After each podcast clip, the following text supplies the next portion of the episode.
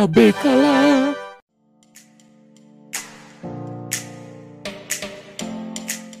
Muito bem-vindos, meus queridos cubolinos e cubolinas, a mais um Cubículo.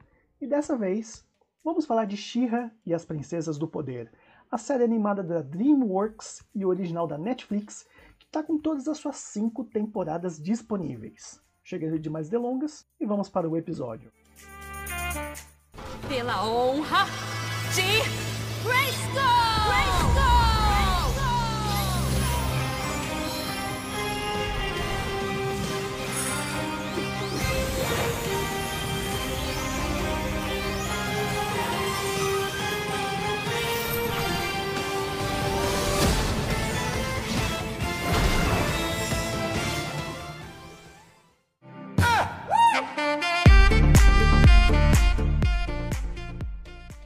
bem, eu sou o Diego Ramon, né, e vou fazendo esse episódio sozinho, tal como o Matheus fez no episódio de Hollywood, para trazer um pouco mais sobre uma análise e uma crítica envolvendo She-Ra. Mas antes de entrar, né, eu gostaria só de falar um pouco das polêmicas, do que aconteceu antes mesmo do lançamento dessa nova produção. Quero começar com uma palavra que foi criada para denominar o, o que significa essas adaptações que tentam trazer uma diversidade, né? Que é a tal da lacrosfera, né? Você com certeza já ouviu falar do termo de ah, essa série ela tá tentando lacrar e tentando empurrar coisas que a gente, entre aspas, não quer. E um pouco das séries que foram acusadas disso é o Titans Go, né? E o próprio Thundercats Horror foram taxados como algo mais infantilizado. Né? O Thundercats ele veio do, de uma série antiga dos anos 80, e aí eles tentaram, lá, lá para aí dos anos 2000, criar um novo desenho, com um traço mais anime, uma coisa até mais jovem, só que não teve o sucesso que eles esperavam, então depois de uma temporada foi cancelado. E agora eles criaram essa série animada com um traço mais infantil. E as pessoas, é claro, né, criticaram bastante o porquê deles terem feito isso. Né, o porquê é que se não fez sucesso antes, com certeza não faria agora, porque as pessoas não assistiram. Então eles foram para um outro tipo de público. A mesma coisa aconteceu com Titans Go, também recebeu essa, esse traço mais infantil, não tanto quanto Thundercats Horror, mas ainda assim com um público infantil. E o que leva a crer que eles não estão tentando atingir o público que está criticando. Mas vamos voltar um pouco ao tema dos desenhos dos anos 80, né? A She-Ra, assim como Thundercats, vieram dos anos 80 e os desenhos eram feitos como publicidade para vender brinquedo, para vender boneco. Aliás, se você quiser saber um pouco mais sobre essa história, eu acho legal você ver a série documental da Netflix chamada Brinquedos que Marcaram Época, que conta bastante como que foi esse período, como que foi essa coisa da criação de bonecos unidos ao desenho, né?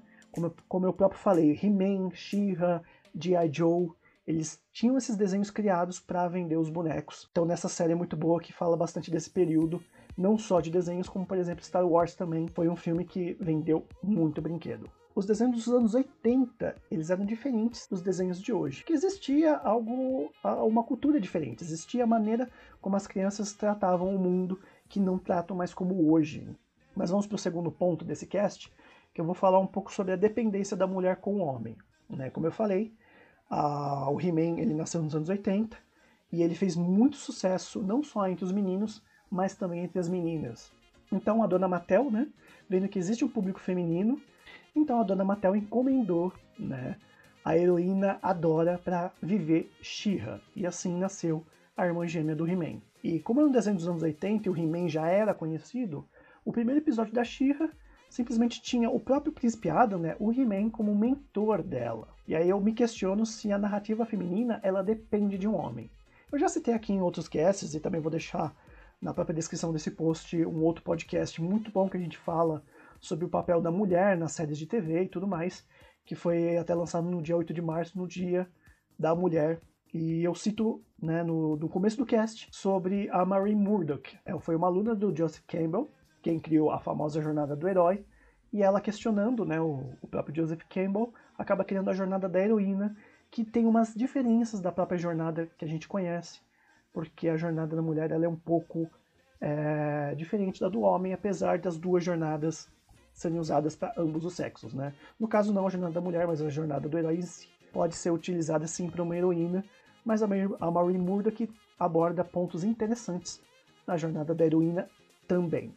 Então, volto a dizer, né, a narrativa feminina ela depende de um homem, então a gente tem que pensar um pouco nessa mudança da cultura estrutural familiar, né? Antigamente a gente tinha uns padrões um pouco diferentes quando a gente fala da estrutura familiar.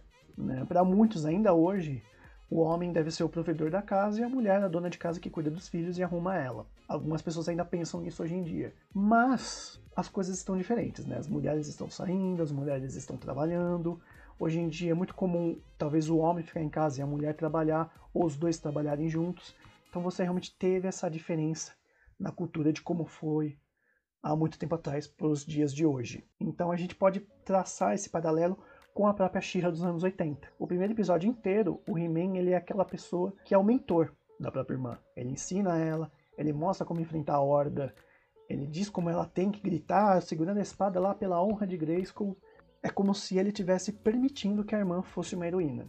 E é isso que vem ao contrário na nova adaptação, que não existe o He-Man em que em um caso o He-Man é um mentor e é aquele que dá para ela o poder dela conseguir é, ser emancipada, é diferente da nova Shinra, que já é emancipada desde o primeiro episódio. E aí sim a gente entra na nova adaptação. Essa nova produção ela dá mais profundidade aos personagens. No que no antigo apenas a Shira era a grande bambambam bam, bam, e as personagens ficavam de fundo, ajudando e tudo mais ela, nesse caso a gente tem um trabalho em equipe muito maior.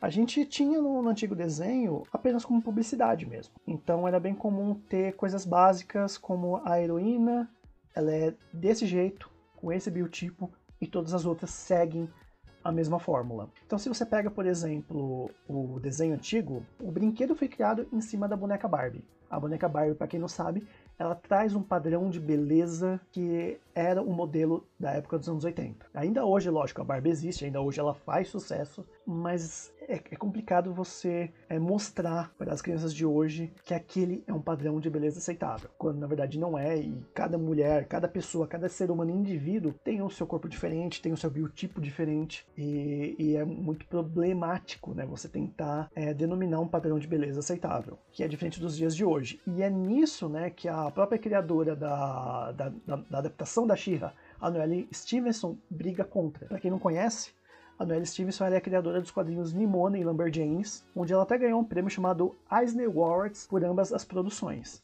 E a She-Ra nova só reflete aquilo que foi de criação da Noelle, né? As personagens elas não têm um padrão a ser seguido. A própria Dora, a própria She-Ra, apesar de ser magra e tudo mais, ainda assim ela não é como a She-Ra de antigamente, né?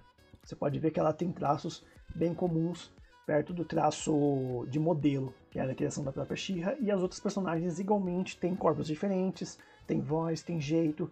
Cada personagem acabou ganhando um, jeito diferente né, de se lidar. E todos os personagens são importantes, o que é só a Dora tinha sua grande importância. Né? E isso só ajudou, né, a melhorar o roteiro em comparação com a série antiga, né? Você tem uma profundidade maior pro mundo de Etéria. Ah, o mundo de Etéria acabou sendo um personagem até a parte do desenho. E você tem uma aceitação de quem são os personagens. Em nenhum momento, né, você tem um questionamento por parte dos personagens e de quem eles escolhem ser. Por exemplo, a, Dora, ela tem problemas por ser uma líder, ao mesmo tempo que é cintilante. Ela tem problemas com a mãe dela, por exemplo, que é a rainha cintilante, para quem não sabe, é a princesa. Então você realmente acaba tendo esses conflitos muito maiores do que não teria antigamente. Antigamente, a verdade seja dita, né? Os desenhos eles não tinham tanta criatividade. Você pega o He-Man, o mentor dele se chama mentor, da mesma forma que em she o personagem arqueiro se chama arqueiro. Apesar de ainda ser esse nome hoje em dia, os personagens são criados de forma mais criativa, vamos dizer assim. Tanto que cada personagem daria um cast separado. E talvez seja até uma ideia, para quem achar e gostar, eu posso trazer sim um, um, pouco mais sobre cada personagem e explicar um pouco mais sobre eles. E é legal que essa aceitação que eu estou dizendo dos personagens, elas entram de forma natural na abordagem do tema.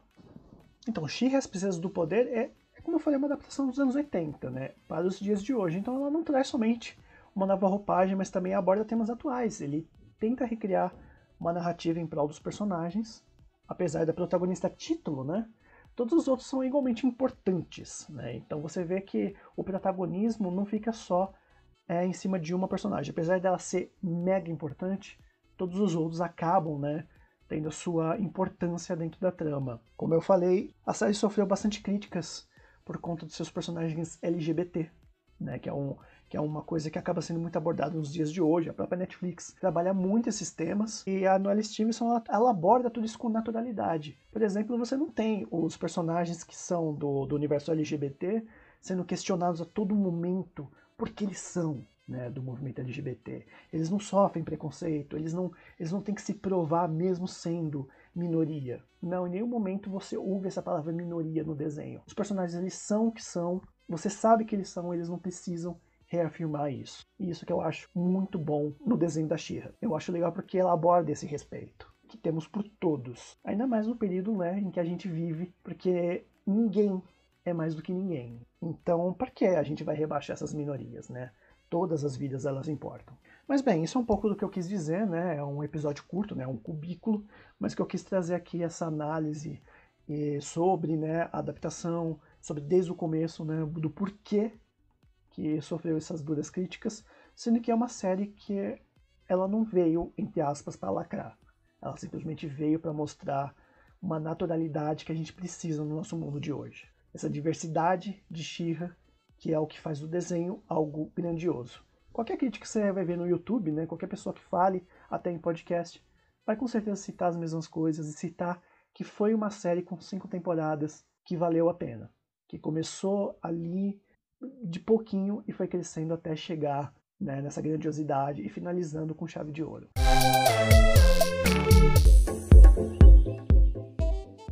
Então eu vou ficando por aqui, né? Se você gostou, por favor, compartilha esse cubículo com as pessoas. Você pode encontrar no nosso site, que é o cubodeséries.com. Lá vai estar todos os episódios até então, para você assistir na ordem ou do jeito que você quiser. Também acesse as nossas redes sociais, arroba Cubo de Séries. Todas elas são o mesmo nick. Entra lá, segue a gente, fala o que você achou, mande e-mail aqui e eu vou ficando por aqui. Tá bom? Muito obrigado.